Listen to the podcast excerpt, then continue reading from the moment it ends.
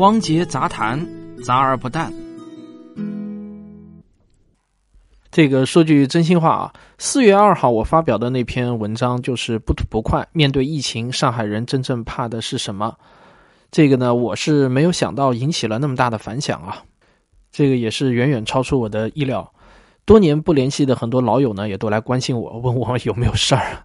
首先呢，我要回应一下大家对我和朱医生的关心啊。我和朱医生现在呢都一如往常，除了微信消息比较多以外呢，跟平时也没有任何的区别，请大家放心。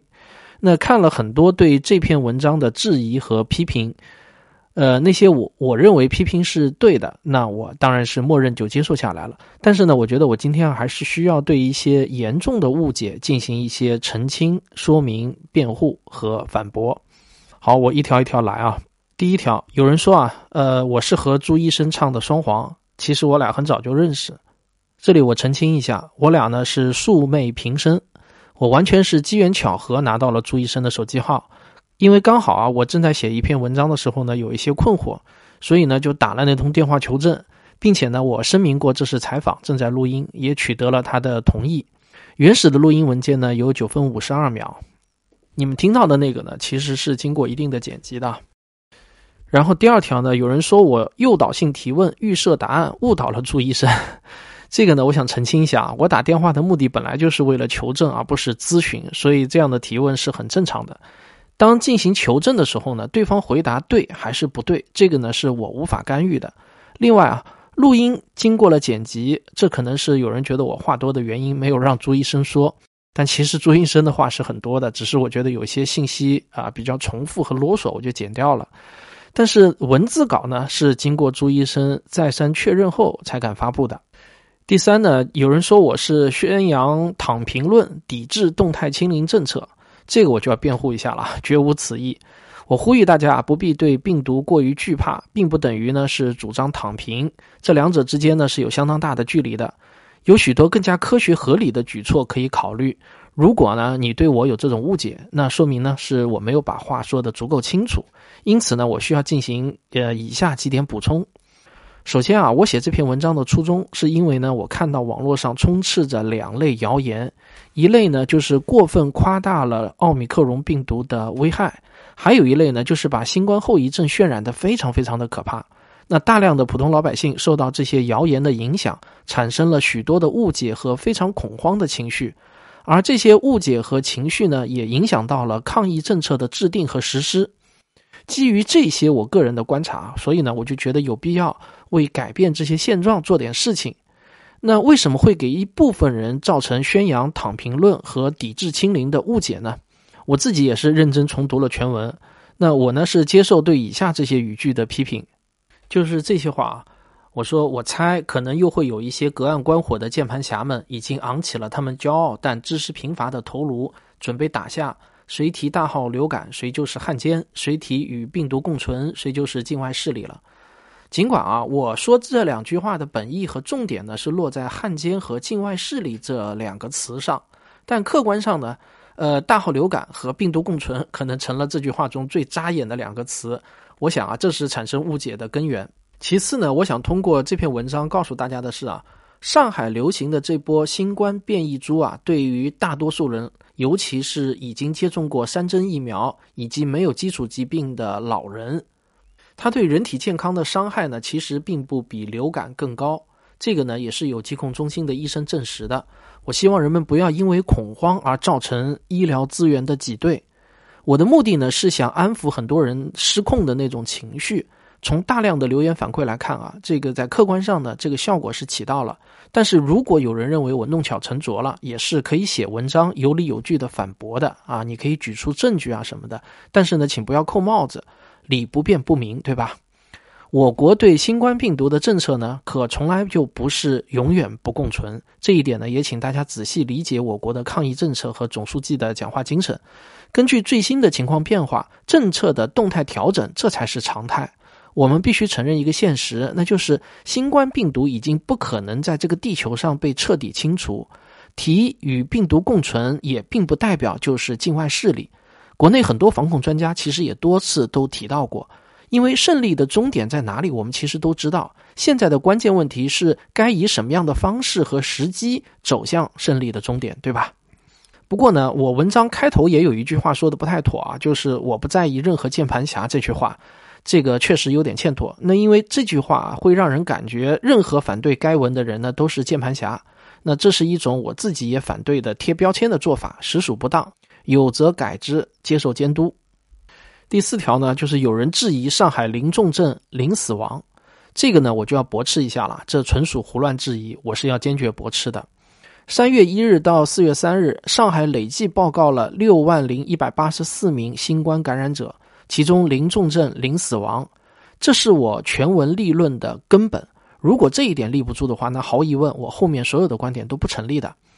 我看到有一篇阅读上万啊，站上也有几十个的一篇文章反驳我说啊，呃，说这是一个从来没有官方说过的言论，他竟然拿来直接说一例重症没有。那文章的作者我就不公布了，但是我希望。他能反思一下这种轻率言论的后果。上海零重症零死亡，难道是我编造出来的吗？上海有一个权威的公众号叫“上海发布”，我们几乎每个上海人都在看的。那每天呢，在这个上面呢，都会发布上海市最新的疫情数据。当然，国家卫健委的官网也是在每天公布数据的。所以，我们的数据来源呢，就是来自于最权威的官方公布的数据。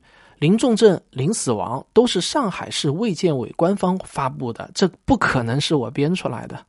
不过讲到这里呢，我突然也想到一个很奇葩的质疑啊，可能有人会想，上海不是没有重症和死亡，而是特殊政策可以不报。那我只能说呢，这个质疑挺奇葩的。等到上海有一天啊，真的不幸出现了一例重症的时候，我想这种质疑也就不攻自破了。实际上，不仅是上海。全国自三月一日以来，也显示出极小比例的重症和零死亡。具体数据呢是这样的：全国累计报告本土感染者呢有十四点二万，重症呢是累计六十一个，这个重症率呢是百分之零点零四。当然，官方并没有一个网页给出这个累计数字，这是我们根据每天公布的数据自己累加出来的。如果你点开本期文稿的话呢，也可以看到我们编制的两份图表啊，一份是上海的，一份是全国的。另外，我把这些原始数据的链接呢，也发在本期文稿中啊，也欢迎大家去核对。那有人可能会说啊，吉林不是有过两例死亡病例吗？但是官方的调查结论也出来了，吉林两例病患死亡的直接原因，都不是因为感染新型冠状病毒所致的。所以呢，我想再重复一次啊。根据国家卫健委公布的数据，从三月一日至四月三日，全国新冠疫情的重症率是百分之零点零四，死亡率是零。那我说出这个数据的最重要的目的啊，是为了安抚那些被病毒感染和近距离包围的我们的国内的同胞们啊，包括我在内，现在就是处在这样的一个被病毒包围的环境当中。上海大家都知道已经六万多例了啊。那我打个比方啊，假如说我们要考虑一下自己驾车出交通事故的风险概率是多少，那么我们是不是应该参考自己所在地区的交通事故率，而不是全球的平均的交通事故率呢？这是一个非常朴素的道理。所以呢，我身在上海，我当然要用上海的数据来衡量自己得新冠的重症和死亡风险，而不是去参考国外的数据，对吗？啊，有很多人 质疑我这一点啊，都是拿国外的数据啊，什么这个地方的数据、那个地方的数据来质疑我说啊，你怎么敢说是死亡是零零重症是很低呢？你看那些国家怎么怎么怎么样？那我觉得这个就好像是用全球的平均交通事故发生率来衡量自己驾车出行会有多大的风险概率一样，是不科学的。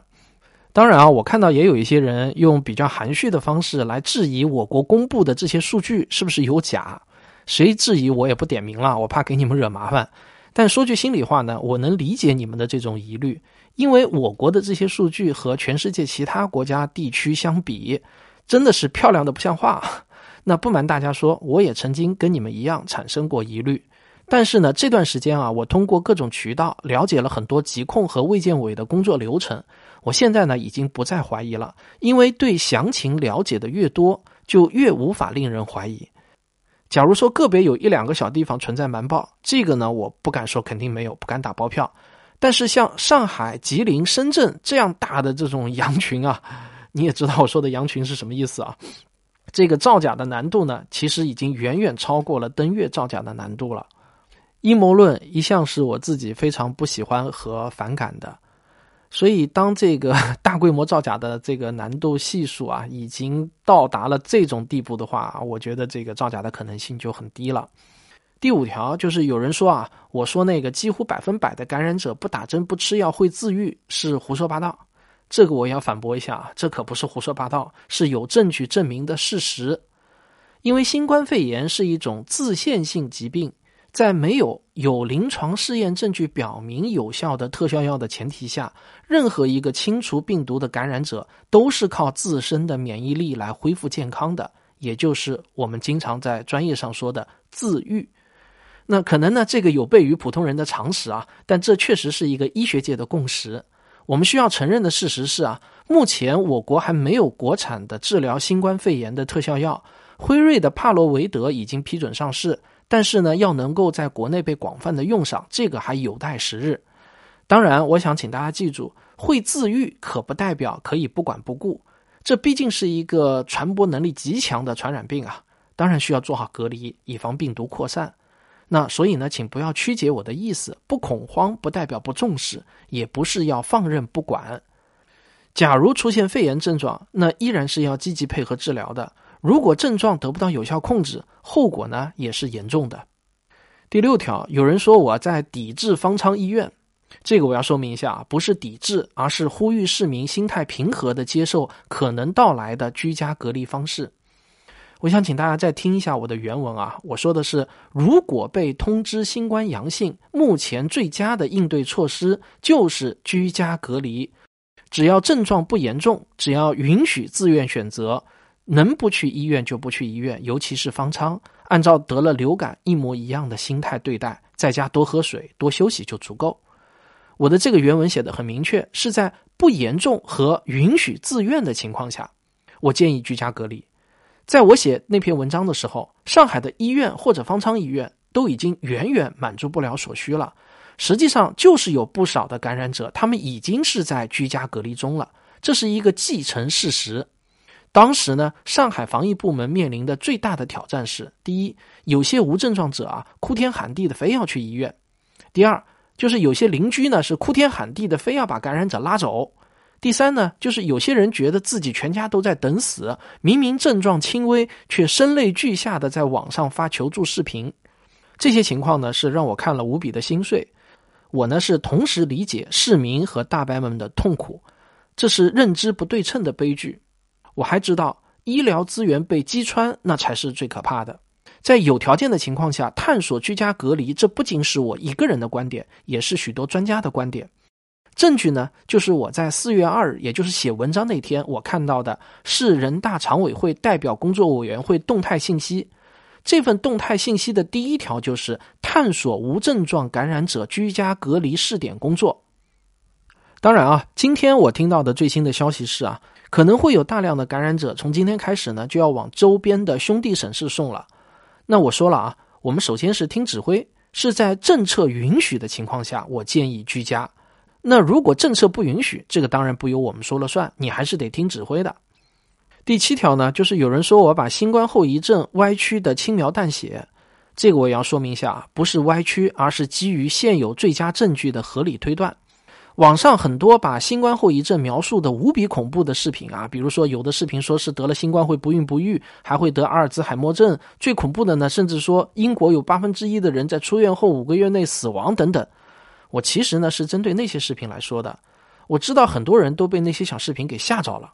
关于新冠后遗症啊，我之前还专门做过一期节目啊，大家可以去回听一下。如果你没听到的话，对新冠早期毒株的后遗症研究表明啊。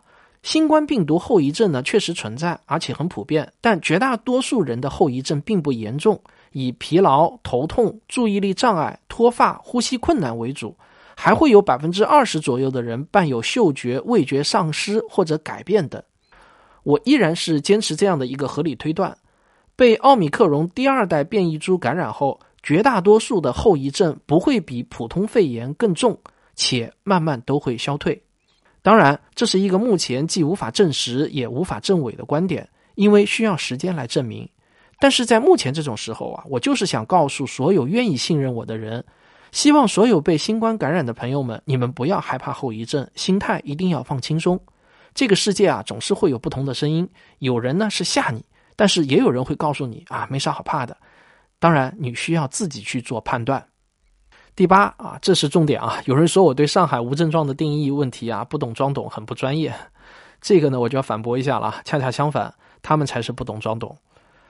在我向疾控医生求证这个问题的时候啊，实际上我已经思考和调研了很久，因为这是一个让我产生疑惑很久的一个问题。正因为这样呢，我才能一句话直击核心，向疾控的医生直接证实了我的猜测。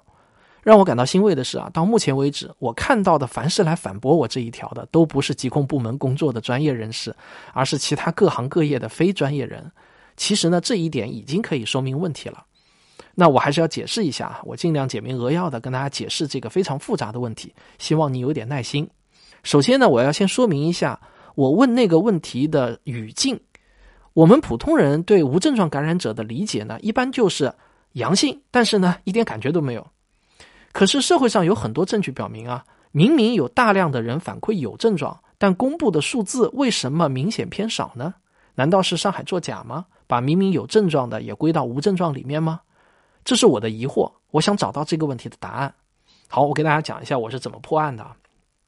呃，我总看到有人说我没有读过二零二一年五月十一日发布的新型冠状病毒肺炎防控方案第八版，后面呢我就简称第八版啊。当然不是，我不仅读过，读的还很细致。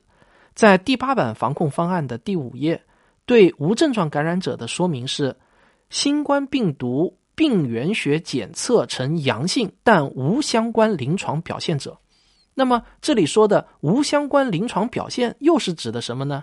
在第四页是这么写的：发热、干咳、乏力、咽痛、嗅觉味觉减退、腹泻等症状。一句话就是类流感症状。好，换句话说啊。假如张三核酸呈阳性，但没有出现类流感症状，那么按照第八版，张三被算作无症状感染者，哎，这个一点毛病都没有。但是呢，头疼的问题来了，假如李四核酸也是阳性，但是他有类流感症状，那么按照第八版，李四就不能算作无症状感染者，这个也没毛病吧？那么李四算确诊吗？抱歉，也不算，而且啊。是不是确诊这个啊就不归第八版管了，而是归新型冠状病毒肺炎诊疗方案第九版。后面呢，我简称为第九版来管。注意啊，前一个是防控方案，这个是诊疗方案啊，这是两个不同的方案。一个是管这个预防的，一个呢是管诊疗的。好，按照这个第九版啊，接下去就尴尬了。在第九版中没有无症状感染者的概念，只有疑似和确诊这两种概念。但说出来你别不信啊。李四连疑似的门槛都够不着，为什么呢？因为在第九版的第八页对疑似病例有定义，必须要符合下面三个条件中的两个，哪三个条件？第一，发热、呼吸道症状等表现，好，这个肯定符合，对吧？第二是有特定的肺炎影像学表现，第三，发病早期白细胞总数正常或降低，或淋巴细胞计数减少。好，你看啊。李四刚刚被检查出来核酸阳性，他还在等着排队被送进医院呢。他怎么可能去拍胸片和验血呢？一个真实的情况就是啊，之前有很长一段时间，上海有很多被查出阳性的人在家里被隔离很多天都排不上号。这下你明白了吗？李四核酸阳性，有流感症状，既不符合第八版对无症状的定义，也不符合第九版对疑似的定义。连疑似都够不上，更不要说够上确诊了。那现在我问您，如果你是疾控的人，你把李四算作什么呢？按理说勉强算疑似更合理点儿吧。但问题是啊，国家卫健委不要你公布疑似的数字，只要你公布无症状和确诊的数字。那如果是您，您觉得该怎么办呢？那就勉强算作无症状吧，好歹也能计入个数字，对吧？否则的话就什么也不是了。对的，上海疾控的人跟我们的想的是一样的。好，到此呢，基本上就可以破案了。总结成一句话，在第八版的无症状和第九版的确诊之中，存在着一个巨大的真空地带。正是这个巨大的真空地带，造成了我们对上海如此高比例的无症状感染者的困惑。所以啊，当我向医生问出那句话的时候，其实呢是深思熟虑之后，把千言万语浓缩成了一个问题。因为我知道疾控的医生比我专业的多，时间宝贵，他一听就懂了，根本无需多费口舌。但是啊，案子调查到这里，其实并没有完全结案，还有一个案情。那为什么每天从无症状转变成确诊的也这么少呢？按理说啊，这些有流感症状的无症状被送到医院后，拍胸片、验血之后，马上就可以确诊了呀。那为啥我们每天看到的数字还是这么少呢？比如四月三日。上海只有七十一例无症状转变成确诊病例。说实话，这和我从国外的文献期刊上查到的各种数据相比，也是有很大的出入的。这也是一个令我百思不得其解的问题啊。不过啊，我冥思苦想之后呢，我自认为找到了合理的答案。现在缺的，只是一个求证过程。好，我现在啊，就把我分析出的答案公布在这里，希望有专业人士看到后呢，能够指点一下。我认为啊，有两个原因。好，第一个原因啊，对于疾控和卫健委来说啊，他们是按照新型冠状病毒肺炎来管理的。注意啊，重点是“肺炎”这两个字。而国外呢，则是按照新冠病毒感染来管理的。我们的确诊要求比国外的确诊要求那严格的多。也就是说啊，国外只要检测出来核酸阳性，那就是确诊，因为它就是新冠病毒感染了嘛。但我们这里可不是啊，我们是要确定它是新冠病毒肺炎啊，那才叫确诊。所以呢，不论是世卫组织还是美国 CDC 公布的无症状感染者的比例，都不适用于咱们中国的定义。新冠病毒它已经从早期主要攻击肺部的病毒，转变为现在主要攻击上呼吸道的病毒。这个呢是有很多论文可以作证的啊，因为是音频节目嘛，我没有办法举出论文的这个地址。但是如果你去看我公号文章的话，是可以看到相关的文献的。所以啊，出现肺炎症状的比例呢，现在确实是大大减少了。好，这是第一个原因。第二个原因啊，奥米克戎最显著的特点呢，就是病程短，它是速战速决型选手。奥米克戎第一代的平均病程是十天左右，而二代的病程更短。根据我采访到的疾控医生的证言，出现症状的时间啊，大约也就是三五天。在流调第一线战斗的医生，在这个问题上，我觉得是最权威的。所以我要说的是啊，很多病人可能还没有来得及做胸片和验血，肺部病毒啊就已经被清除了。说实话呢，想到这一层啊，我都很想打出一个微信的那个笑哭的表情。好，讲到这里啊，还有一个问题，就是为什么其他城市的无症状比例与上海相比差别那么大的原因？哎，那也不难推测了。我觉得也是两个原因。第一。既然是真空地带，那么各地卫健委可以按照自己对第八版、第九版的理解，自行决定怎么做。哎，怎么做都不违反规定。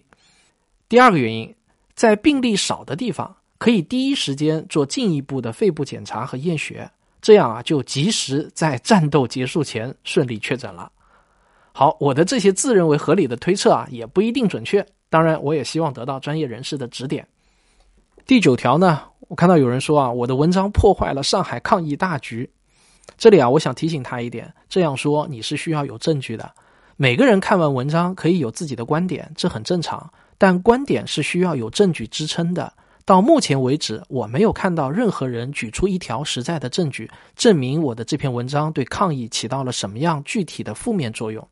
咱们可不可以不要把自己的观点陈述当做事实陈述来讲呢？俗话说：“谁主张谁举证。”我倒是无需自证清白。这篇文章引起那么大的反响，确实呢远远超出我的意料。